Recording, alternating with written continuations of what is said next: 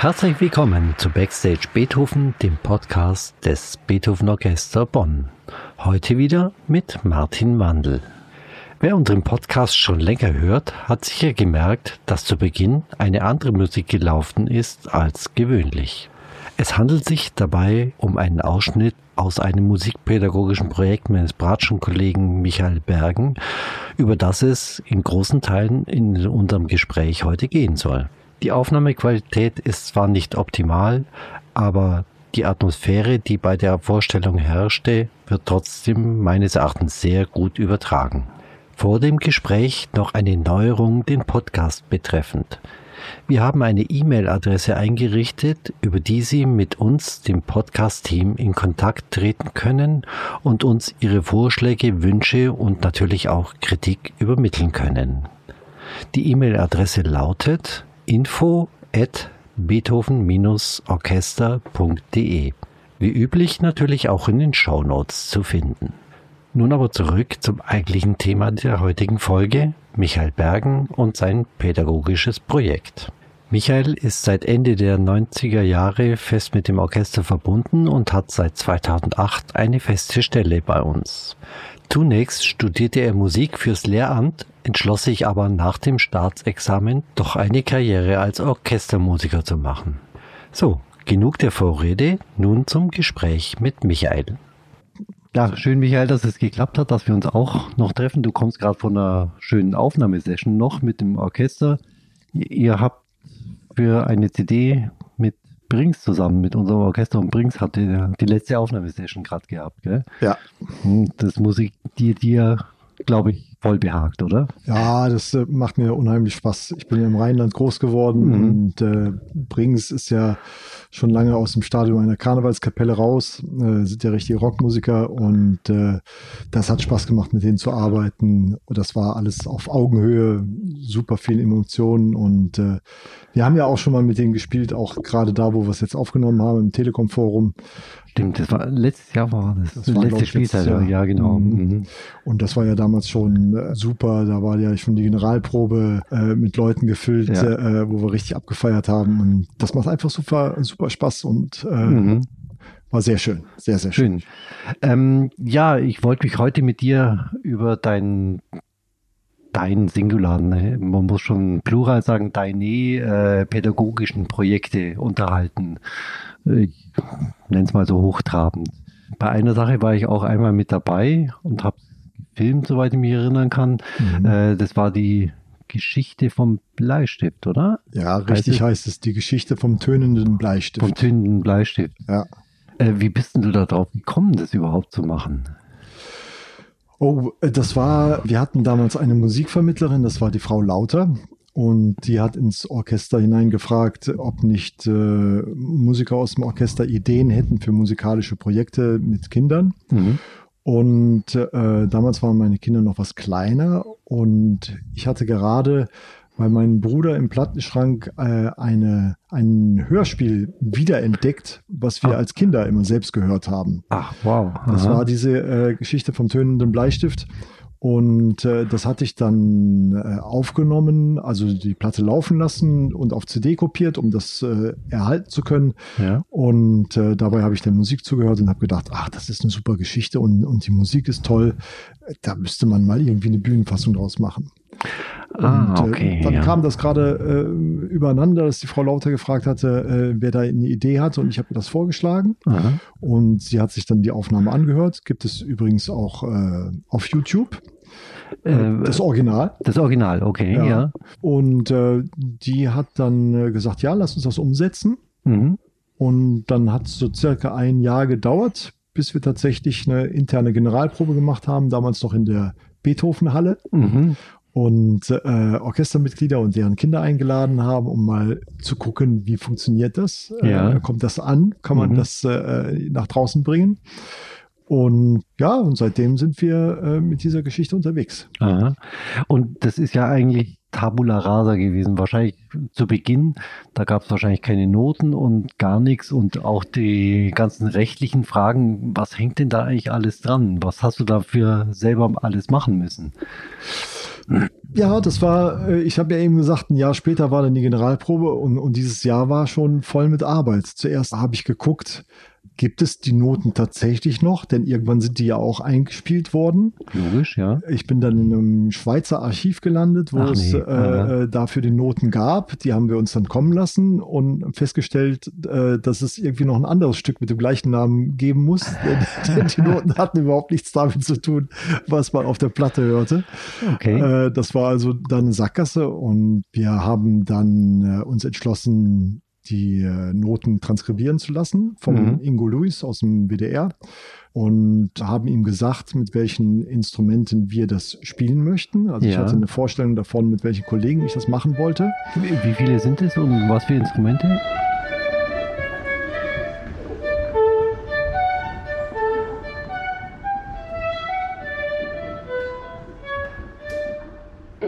Mittlerweile sind wir jetzt nur noch zu fünft. Also am Anfang hatten wir die Frau Lauter als Sprecherin dabei gehabt. Ja, Und die Instrumente sind äh, Cello, Bratsche Geige, ja.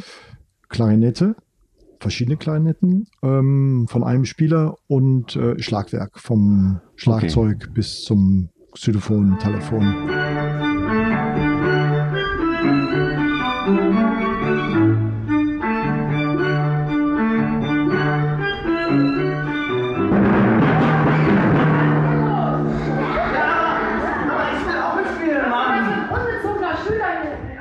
Ein paar davon hast du ja auch schon interviewt. Der Mhm. Johannes Rapp spielt das Cello, der Joe Tillmann Ah, spielt ja, das. Schlagzeug Mhm.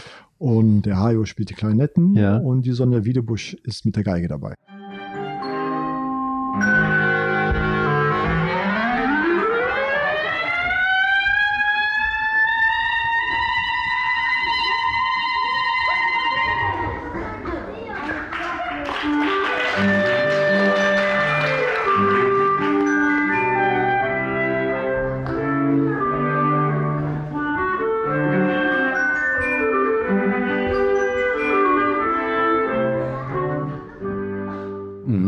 Und äh, ja, wie ging es dann weiter? Also zum Beispiel auch der rechtliche Aspekt. So einfach ist es wahrscheinlich auch nicht, dass man irgendwas äh, aus der Versenkung hervorholt und dann aufführt. Und, Ja, wir haben dann den ähm, Komponisten angerufen, ob wir das machen dürften. ja, Ein ganz bescheidener Herr äh, aus der Nähe vom Bodensee und der hat gesagt, na ja, aber die Musik, ja, das war ja damals nichts Großes und Sie können doch da auch andere Musik für nehmen.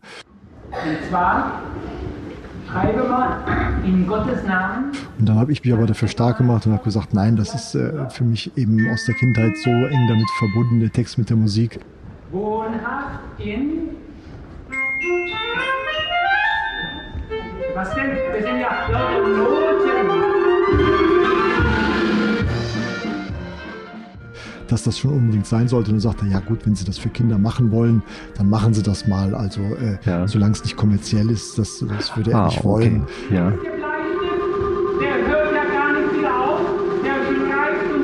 Halt! Aufhören! Herr Bäckermeister, wie kann man den denn wieder anhalten?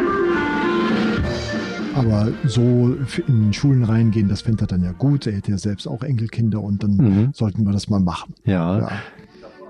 Da waren ziemlich viele Zitate von Beethoven drin, soweit ich mich erinnern kann, oder? Nee, in der ursprünglichen Fassung tatsächlich nicht. Ah, okay. Die habt ihr selber reingebastelt? Ja, ich habe gesagt, komm, wenn wir jetzt das Beethoven-Orchester sind, dann spielen wir nicht was von Haydn, sondern wir spielen äh, Ja. was von, von Beethoven natürlich. Ich, ich spiele es euch vor. Das ist mit Kinderchor. Ja, da müsst ihr mir alle helfen. Ja, der Fritz, ja, der Fritz, ja, der Fritz, der einen Bleistift.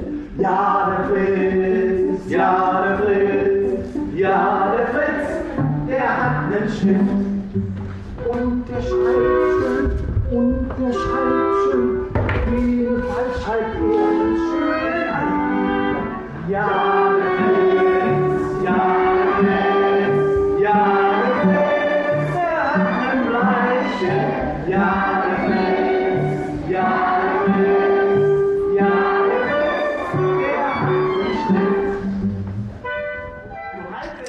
Und mittlerweile haben wir äh, fünf Werke von Beethoven, die wir darin zitieren, Ja. äh, kurz oder ein bisschen länger. Und der Ingo Lewis hat das halt rausgeschrieben, die Noten, und genau für unsere Instrumente instrumentiert direkt. Mhm. Ist dem super gelungen, Ja. so dass es alles so klingt, dass man es äh, sich sehr gut anhören kann und originell notiert ist. Ja, das war natürlich für uns eine, eine, riesen Herausforderung. Nicht so sehr das Spielen der Noten, aber wir mussten ja dann auch den Text rausschreiben, äh, wie es auf der Platte ist. Ja. Dann mussten wir gucken, okay, es ist eine Hörspielfassung. Das wollen wir ja nicht machen, sondern wir wollen dabei Schauspielern. Mhm. Das heißt, die Texte mussten ein bisschen umgeschrieben werden, so dass es dann eben zu einer Szene passt. Ja. Und dann haben wir uns dran gegeben. Wir haben zwei Wochen dran sehr intensiv geprobt und haben dann was äh, entstehen lassen, äh, was, glaube ich, die meisten von uns vorher nicht gedacht haben, dass das sowas werden kann. Aha. Ich war nicht der Einzige, der schauspielerisch bisher überhaupt gar keine Erfahrung gehabt hat, also Mhm. noch nicht mal irgendwie Schultheater oder so und die meisten anderen auch nicht. Ähm, wir haben uns daran gewagt und hatten besonders äh, vor der äh, ersten Aufführung ganz große Hemmungen, uns da hinzustellen und äh, ja, ja, unser ja. Innerstes nach, nach außen zu kehren und nicht Mhm. übers Instrument, sondern direkt Was wir ja überhaupt nicht gewohnt sind, gell? was wir nicht so gewohnt sind, äh, was man ja immer hört von den Sängern, dass, dass die sich quasi nackt ausziehen müssen auf der Mhm. Bühne, um sich darzustellen. Das hatten wir dann auch so das Gefühl, dass man da ganz nochmal anders auf der Bühne steht. Mhm. Und vor allen Dingen hatten wir halt überhaupt gar kein Selbstbewusstsein, was das angeht. Mhm. Also noch, noch nicht mal negatives Selbstbewusstsein, sondern wir hatten überhaupt keins. Wir wussten Ja. gar nicht, wie wir uns da äh, darstellen Aha. auf der Bühne. Hat euch jemand von außen gecoacht, sage ich mal? Ja, stimmlichen Coach hatten wir tatsächlich. Der Mann von der Frau Lauter ist äh, Sänger. Der Ah. ist dann mal zu uns gekommen einen Vormittag und hat gesagt, hier, ich mache mit euch ein bisschen Sprecherziehung, Mhm. äh, so wie wir das bei den Sängern machen. Und damit wir mal eine Idee davon bekamen, mit Bauchstimme zu sprechen und äh, das Ja. kraftvoll zu machen. Das war gut, das war sehr gut. Mhm. Ja, dann haben wir uns auf die Bühne getraut, da haben wir es gewagt.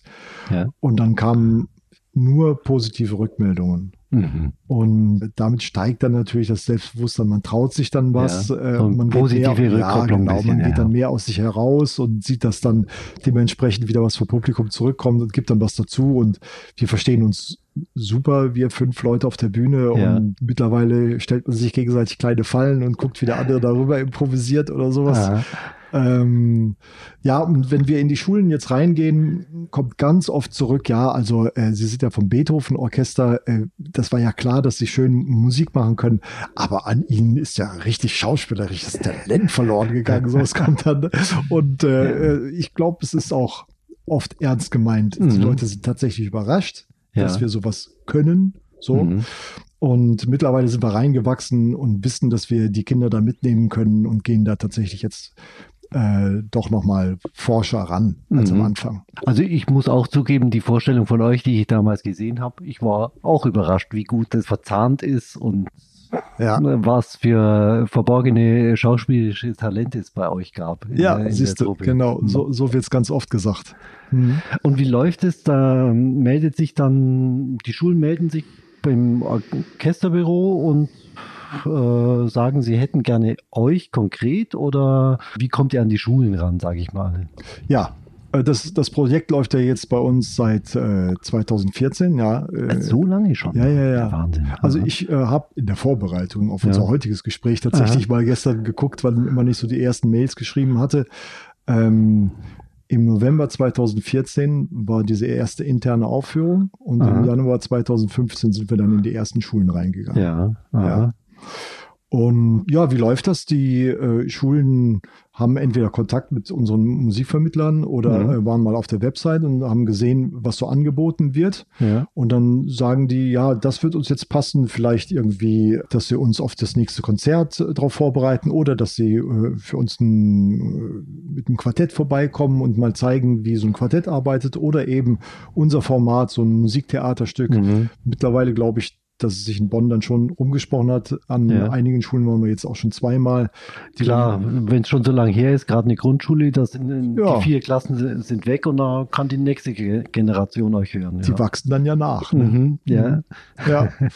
Und von daher werden wir, glaube ich, jetzt tatsächlich gezielt gefragt. Wir möchten gerne den Bleistift äh, nochmal hören. Das war so schön. Haben sie nochmal sowas? Und äh, dann gehen wir auch gerne das zweite Mal in die Schule da rein. Und das muss ich sagen, bei dem Projekt ist das Schöne, dass es wachsen konnte. Mhm. Dass wir tatsächlich auch vom Orchester die Zeit bekommen haben, nicht sofort ein Projekt abzuliefern, was äh, ohne Ecken und Kanten ist, also rund geschliffen ist, also Ja. als, sondern wir konnten uns da was freischwimmen. Mhm. Im ersten Jahr, wie gesagt, hatten wir das noch mit, einer, äh, mit der Frau Lauter als Sprecherin gemacht. Die ist Mhm. dann äh, weggegangen, es kam jemand anders. Dann haben wir gesagt, okay, dann machen, dann versuchen wir diese Sprecherrolle auch noch in, unter uns aufzuteilen, unter Mhm. uns fünf aufzuteilen. Ich habe das Stück dann noch mal ein bisschen umgeschrieben. Funktioniert sehr gut, ist noch kompakter, denke Ja. ich. Auch das Instrumentarium haben wir ein bisschen ausgetauscht. Äh, Mhm. Gerade der Schlagzeuger, der Joe, der hatte am Anfang ein Xylophon, was noch irre schwer zu spielen war. Dann hatten wir ein Orchesterwart dabei. Haben wir alles mittlerweile nicht mehr. Ja. Das heißt, nur wir fünf gehen in die Schule rein, bauen alles auf und kümmern uns um alles. Wie gesagt, bis aufs Organisatorische. Ja. Das macht das Büro und sagt uns, hör mal, äh, in der Woche habt ihr uns gesagt, da würdet ihr gerne ein paar Aufführungen spielen. Äh, Dann könntet ihr zu diesen Schulen hingehen. Ah ja, okay. Weil ja. das, das haben wir uns ausbedungen, dass wir, wenn wir es spielen, mehrmals hintereinander spielen und dann auch in einem relativ kurzen Zeitraum, dass man drin ist. In dass man drin Materie, ist, ja, denn ja. das fällt uns doch immer noch schwer, die ganzen Sachen auswendig, die ganzen Texte auswendig Mhm. drauf zu haben. Und ich spreche von mir, aber ich glaube, bei den anderen ist es ähnlich, wenn dann irgendwie drei Wochen dazwischen liegen oder sowas, Ja. dann muss ich wieder ganz neu diese Sachen auffrischen, ja. Damit ich die Sicherheit habe, dass ich keine Stolperer mehr habe. Ja, ja. Ne? Mhm. Denn das ist ja was anderes äh, im, im Orchester. Ich bin ja Totist im Orchester. Ähm. Wenn ich da mal einen kleinen Aussetzer habe, dann fangen mich die Kollegen dann auf, dann kriegt es Ja, keiner ja. mit. Aber wenn das auf der Bühne ist, dann Als muss Solist. ich, ja, dann muss dann ich darüber vorbei, ja. improvisieren. Vielleicht kriegt es dann nicht jeder mit, aber Mhm. der eigene Anspruch ist ja dann doch so, dass man die Ja. Sache abliefern möchte. Mhm. Ne? Um was geht's denn in dem Bleistift? So mit kurzen Worten. Bloß so als Appetizer. Ja, als Appetizer. Äh, es gibt äh, den jungen Fritz, der läuft über die Straße und Ja. findet einen Bleistift. Aha. Und äh, der denkt sich zuerst, das ist ja mal ein ganz normaler Bleistift, steckt ihn in die Hosentasche. Und als er dann mal keinen anderen Stift zur Hand hat und er damit schreiben möchte, dann merkt er auf einmal, der Bleistift schreibt keine Buchstaben, der schreibt Noten. Mhm. Und äh, diese Noten spielen wir dann natürlich. Und äh, die, der Fritz, der kann auch nicht beeinflussen, was der Bleistift für Noten schreibt. Äh, der Bleistift schreibt immer die Melodie zu demjenigen, der den Bleistift gerade in der Hand hat, je nachdem, ob es ein guter oder ein schlechter Mensch ist. Okay. So, Mhm. und das Stück lebt davon, dass verschiedene Leute m, oder m, Berufe den Bleistift in die Hand bekommen. Ein Mhm. Küster, ein, ein Richter, ein, äh, ein Verbrecher. Mhm. Und je nachdem, äh, wer den in der Hand hat, da ertönt immer wieder neue Musik. Und in die Rollen schlüpft ihr dann auch Genau. auf der Bühne. Ja, Mhm. ich, ich glaube, wir fünf übernehmen irgendwie zwölf oder dreizehn Rollen, auch mit Umziehen. Ja. Und äh, das ist so ein bisschen wie, äh, wie das so ein Zauberer auf der Bühne macht. Das heißt, Mhm. der eine stellt was dar, lenkt die Kinder ab, ob bewusst oder unbewusst, Ja. ist eher anders. Und der andere zieht sich langsam im Hintergrund um, dass es gar keiner merkt, wie beim Pfuschen in der Schule oder Mhm. sowas. Und auf einmal steht dann äh, eben nicht mehr der Arzt da, sondern es ist auf einmal der Küster. Ja, okay. Aha. Naja, und wir haben natürlich dann äh, ganz viel Augenmerk darauf gelegt, dass wir das äh, sehr synchron machen. Wenn also einer an- anfängt mit dem Bleistift zu schreiben, der nimmt den in die Hand und führt den dann über den Stift und genau in dem Moment äh, setzt dann die Musik ein. Ja. Also ist- das, wenn die Handlung jetzt einer macht, dann machen die vier anderen die Musik dazu. Aha. Und es kommt immer wieder vor, dass nach den Aufführungen Kinder zu uns kommen und sagen, ah, kann ich das auch mal versuchen mit dem Bleistift? Ich möchte auch mal Musik mit dem schreiben. Das ist eigentlich das größte Kompliment, das man für Ja. sowas haben kann, gell? Ja, ganz genau. Die sind so gebannt äh, Ja. in den Geschichten, Mhm. dass wir ähm, ganz oft auch von den äh, Lehrkräften gesagt bekommen, also wie sie hier 200, 300 Kinder in der Turnhalle über eine Stunde äh, in Bann halten, das wäre großartig. Ja. So. Aha. Wir, und wir setzen uns als Ziel auch immer, die Kinder können bei uns richtig mitgehen, also Ja. können, sind auch Mitsingstellen und Mitklatschstellen. Aber wir haben auch als Ziel, immer mal ganz leise mit der Musik zu werden und Ah. äh, die Kinder durch die Musik dann auch wieder ganz zu beruhigen. Und wir haben in den Aufführungen immer ein, zwei Stellen dabei, wo es dann mucksmäuschen still ist. Bei Das zwei, funktioniert 300 Kindern. tatsächlich das auch. funktioniert, ja, ja. Ja. Und Mhm. das sind für uns große Momente. Dann, dann, Ja. dann knistert das so und dann lässt man wieder was Neues entstehen. Also Ja. toll. Von der Altersgruppe her war äh, so Grundschule der Bereich, oder? Ja, ganz okay. genau. Aha. So in Kindergärten äh, letztes Kindergarten Jahr. auch. Mhm. Mhm. Ja. Und Grundschulen bis zur vierten Klasse Ja. funktioniert alles. Mhm. Ja. Naja, so ein Live-Event lässt sich einfach nicht toppen. Das kann man auch elektronisch über YouTube oder sonst irgendwas nicht herstellen, sowas. Da muss man wirklich live in die Schule reingehen, gell? Ja, Hm. ja, ja. Hm. Äh, aber apropos YouTube, habt ihr irgendwie einen Appetizer auch äh, auf YouTube? Nee, haben wir nicht. Du hast ja mal das Rechtliche angesprochen. Ja. Sobald man natürlich in Schulen Ah. filmt, sind Kinder mit dabei. Ja, stimmt. Und dann musst du theoretisch jedes Kind bzw. jedes Elternhaus fragen. Ja, Das ist schon ziemlich viel Aufwand. ja. Also, wer das hören will, der muss euch einfach buchen, gell? Ja, ganz genau. Okay. Und ha habt ihr was anderes auch schon auf der Pfanne? Nee, es ist immer mal wieder gedacht worden, äh, dass wir mal eine Fortsetzung machen. Ist auch Ja. schon ab und zu nachgefragt worden.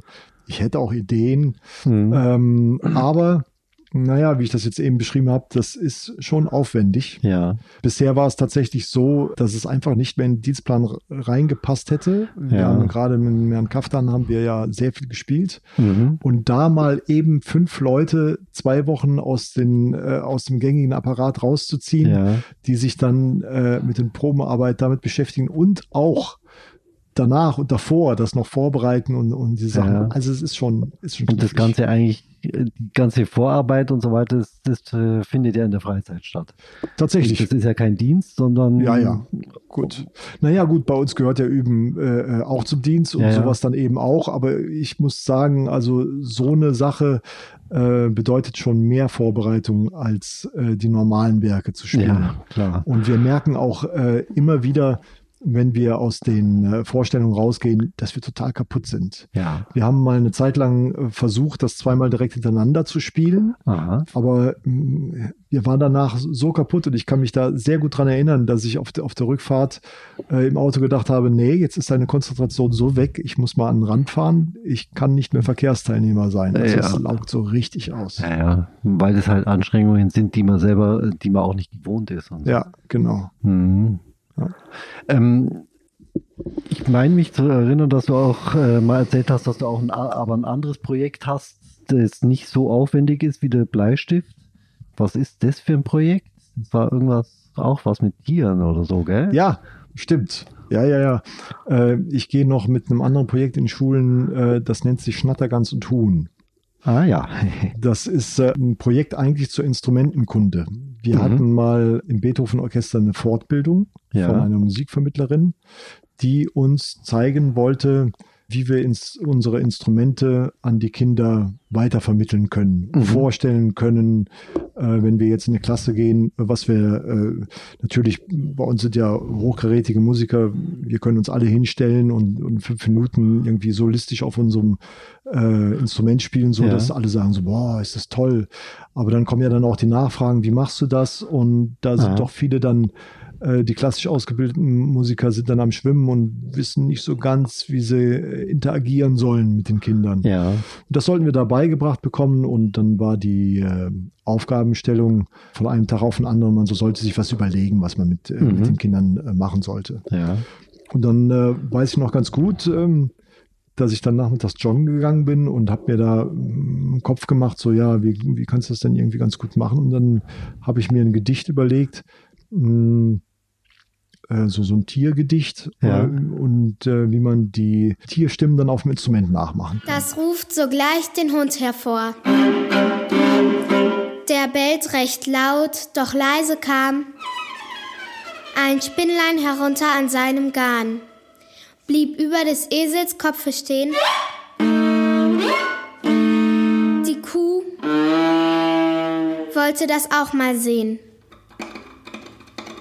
Pass auf, kleines Mäuslein, gib fein Acht. Da hat sich die Falle schon zugemacht. Jetzt fängt es auch noch zu brennen an. Ob die Polizei wohl helfen kann? Chaos im Stall. Ein Hahn, der kräht. Vögel. Überall, wohin man sich dreht. Ah ja, okay. Und das habe ich dann in der Gruppe am nächsten Tag äh, vorgestellt, Aha. in diesem quasi Seminar. Ja.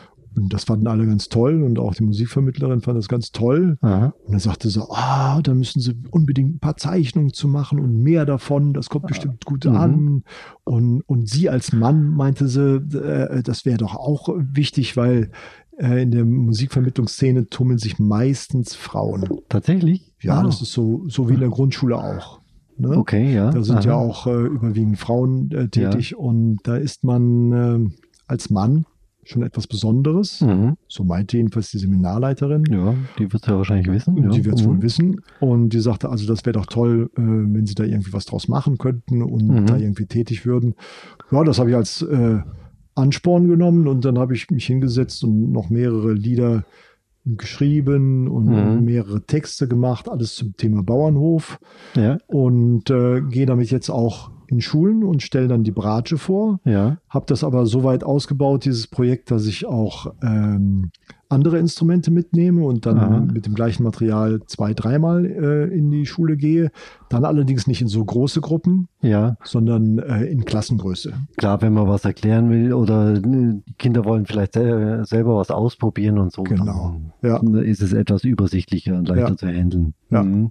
Und da mache ich es dann so, dass ich äh, beim ersten Mal alleine in die Klasse gehe und dann Mhm. nur die Bratsche vorstelle Ja, und die Lieder schon mal mit denen äh, durchgehe. Hm, Ich habe da an mir gearbeitet und bin jetzt mittlerweile in der Lage, eine Begleitstimme auf der Bratsche zu spielen und dazu zu singen, also wie Ja, ein Gitarrist oder ein Pianist. Aha, ich kann das überhaupt nicht. Äh, Das habe ich vor äh, vier Jahren habe ich das auch noch genau so gesagt, wie Mhm. du das äh, sagst. Und dann habe ich mich da irgendwie reinbegeben äh, und, und habe das versucht und wirklich wie ein instrumentaler Anfänger ganz langsam erstmal Aha. die Sachen gemacht, die Koordination hinzukriegen. Also wie so ein Pianist, also Ja. wie so, so Klavierschüler. Pianisten machen das anders, aber wie so ein. Klavierschüler, der zuerst die linke Hand macht, auswendig kann, dann die rechte Hand Ja. auswendig kann, dann zusammensetzt. Mhm. Mittlerweile merke ich, dass das nicht so ganz der richtige Weg ist. Es ist besser, beides gleichzeitig sofort zu machen, dann aber Aha. schön langsam. Das Ja. ist irgendwie so eine, so eine Synapsengeschichte im Hirn, dass man äh, Ja. dann eigentlich effizienter arbeitet, wenn die Sachen zu, direkt zusammengefügt werden,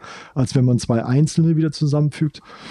Und äh, So eine Erfahrung muss man einfach selber erst mal sammeln, gell? ja, Mal eine Zeit lang in die falsche Richtung marschieren Ja, und dann weiß genau. man, wo der richtige Weg ist, ja. Ja. Ja. Naja, und dann, äh, also wie so ein Gitarrist, gehe ich dann halt in die Klasse und mache das mit, mit dem Instrument und Mhm. lasse die Kinder mitsingen, mit tanzen. Ähm, und beim zweiten Mal nehme ich dann zum Beispiel ein Cello und eine Geige mit. ja. Dann äh, ist das schon ein richtig kleines Ensemble. Dann werden diese Instrumente dann auch nochmal erklärt. Und beim dritten Mal nehme ich dann beispielsweise Querflöte und Fagott mit. Ja. Dann bauen wir noch das Mundstück von Fagott nach oder blasen ein bisschen auf Flaschen, um das äh, zu simulieren, wie das bei der Querflöte ist. Ja, super. Dann Ja, damit die auch mal was äh, Haptisches äh, zu tun haben. Und äh, lernen hinterrücks auch ein bisschen was über Physik schon mal vielleicht. Also auch das, ja. Mhm. Mhm. Ja, so äh, alles allen Sinnen Aha. gibt es ja diesen Vermittlerspruch. Ja, Und äh, da, damit für jeden, für jedes Kind das dabei ist, wo es am besten drüber lernt, am besten begreifen kann. ja. Das versucht das Projekt so darzubieten. Und dann beim dritten Mal kann man eine kleine Aufführung wagen, dass man so einen kleinen Kinderchor hat, eben diesen Klassenchor, und Ja. dann kann der Rest der Schule kommen und man kann so ein kleines Konzert von einer Viertelstunde oder 20 Ach, Minuten das machen. ist ja super. So Aha. ist das gedacht. Aber ich gehe auch manchmal einfach alleine in die Klasse rein und, und erkläre denen die Bratsche, also die Streichinstrumente. Aha. Und dann ist auch gut. Ja, ja, Ja. Ist ja super, dass das so ein flexibel ist, das Ganze auch. Ja, Dass nicht festgelegt ist auf eine bestimmte Besetzungsstärke und so, oder dass die ganze Geschichte komplett ablaufen muss, damit das Ganze Sinn ergibt. ja. Mhm. Mhm. Ach so, ja, und dazu habe ich dann, weil ich dann gemerkt habe, ja, viel Musikunterricht wird ja fachfremd unterrichtet in Ja. der Grundschule. Das heißt, äh, selbst wenn die Lehrer die Lieder wiederholen wollten auf, auf den nächsten Schulbesuch oder sowas, Mhm. können die das nicht, weil sie keine Noten können oder so. Und dann habe ich mich hingesetzt und mit dem Robert Konzel, den du ja auch schon hier Den hatte ich auch schon, hattest, genau, ja. der ist zu mir nach Hause gekommen und äh, eine befreundete Familie von uns, die Mhm. hat geholfen. Sie ist Geigerin in Düsseldorf, er ist Fagottist in, in Köln Ja. und meine Kinder haben mitgemacht. Dann haben wir so eine CD aufgenommen und alle Lieder mal aufgenommen Ja. als ähm, Vollplayback-Version und Aha. auch als Karaoke-Version. Und die CD kann ich jetzt den ähm, Lehrern an die Hand geben. Dann können Mhm. die von einem Schulbesuch zum anderen das einfach mal laufen lassen und die Kinder können es schon mitsingen. Das macht ihnen ja schließlich Spaß. Ja. So, dass man äh, dann beim dritten Besuch ein schöneres Konzert hat, weil die Kinder sich einfach sicherer fühlen, wenn Ja. sie es zwischendurch mal gesungen haben und nicht nur mit uns zusammen. Aha. Fällt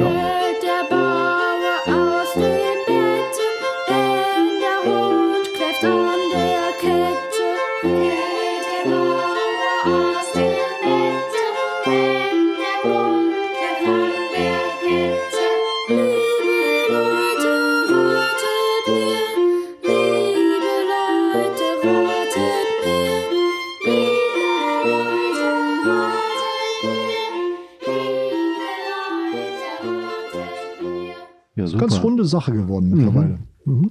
Und inklusive, das hast du mir einmal gezeigt, inklusive Notenbuch und so weiter. Stimmt. Dann auch noch mit diesen Zeichnungen, die du vorhin mal erwähnt hast. Gell? Äh, stimmt, ja. Hast du die selber gemacht oder wer hat das, die Zeichnungen gemacht? Nee, die Zeichnungen hat der Detlef Dost gemacht. Der, Ah, ein ehemaliger Kollege von uns aus dem Ja, Orchester. Ganz ja. genau, der, der Mhm. die schönen Karikaturen über alle, alle Kollegen gemacht hat. Ja, aha. Und auf den bin ich gekommen, weil die Mariska van der Sande, die Ja. äh, macht ja bei uns auch viel Musikvermittlung, unsere Solo-Querflöte, die hatte ein äh, Projekt und das hatte er auch illustriert für die Bühne mit Aha. großen Bildern. Und da hatte ich ihn gefragt und habe gesagt, ich würde das Ganze ge gerne zu Papier bringen, ob er die Zeichnung dazu machen sollte. Da sagte er, ah, du Michael, du, ich habe, ah, weiß ich nicht, bis wann soll das denn sein? Ach, sag ich, lass dir Zeit. Ah, das ist viel Aufwand. Sag ich, ja, weiß ich, aber du machst das so toll. Und zwei Mhm. Wochen später hat er angerufen und hat gesagt, Ist. Ah, alle, alle Zeichnungen sind fertig. Ja, klasse. ist Ja, toll super. geworden. Ich finde es Aha. richtig klasse. Ja, Ja, also muss ich sagen, bin ich auch äh, stolz drauf, dass das alles jetzt so kompakt ist, dass das so vollständig ist. Ah, ja, Macht. Einfach Spaß, so ein, so ein Projekt zu stemmen Mhm. äh, und dann irgendwie bis zum Schluss zu bringen. Ja. Ja. Kann man nur an die Schulen appellieren, bei uns im Orchesterbüro zu melden Ja. und damit zu buchen. Genau. Mhm. Und neben mir sind ja auch einige andere. Gerade in unserem Orchester habe ich das Gefühl, dass viele da sind, die sich damit beschäftigen, wie sie Mhm. die Musik an äh, Kinder vermitteln können. Ich glaube, da sind einige sehr, sehr gute Angebote, die man bei uns abrufen Mhm. kann. Okay, dann sage ich mal vielen Dank. Mhm. War sehr interessant. Also einiges davon wusste ich auch noch nicht, obwohl du mir natürlich im Vorfeld schon ein bisschen was davon erzählt hast. Ja, Klasse. Dann bis bald. sehr gerne. Hat mich gefreut, hier zu sein. Dankeschön. Tschüss. Tschüss.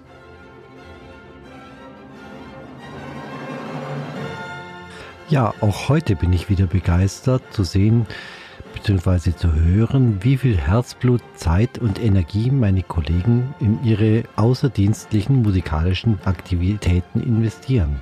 Wie von Michael gegen Ende des Gesprächs erwähnt, haben wir noch einige andere pädagogischen Projekte im Angebot.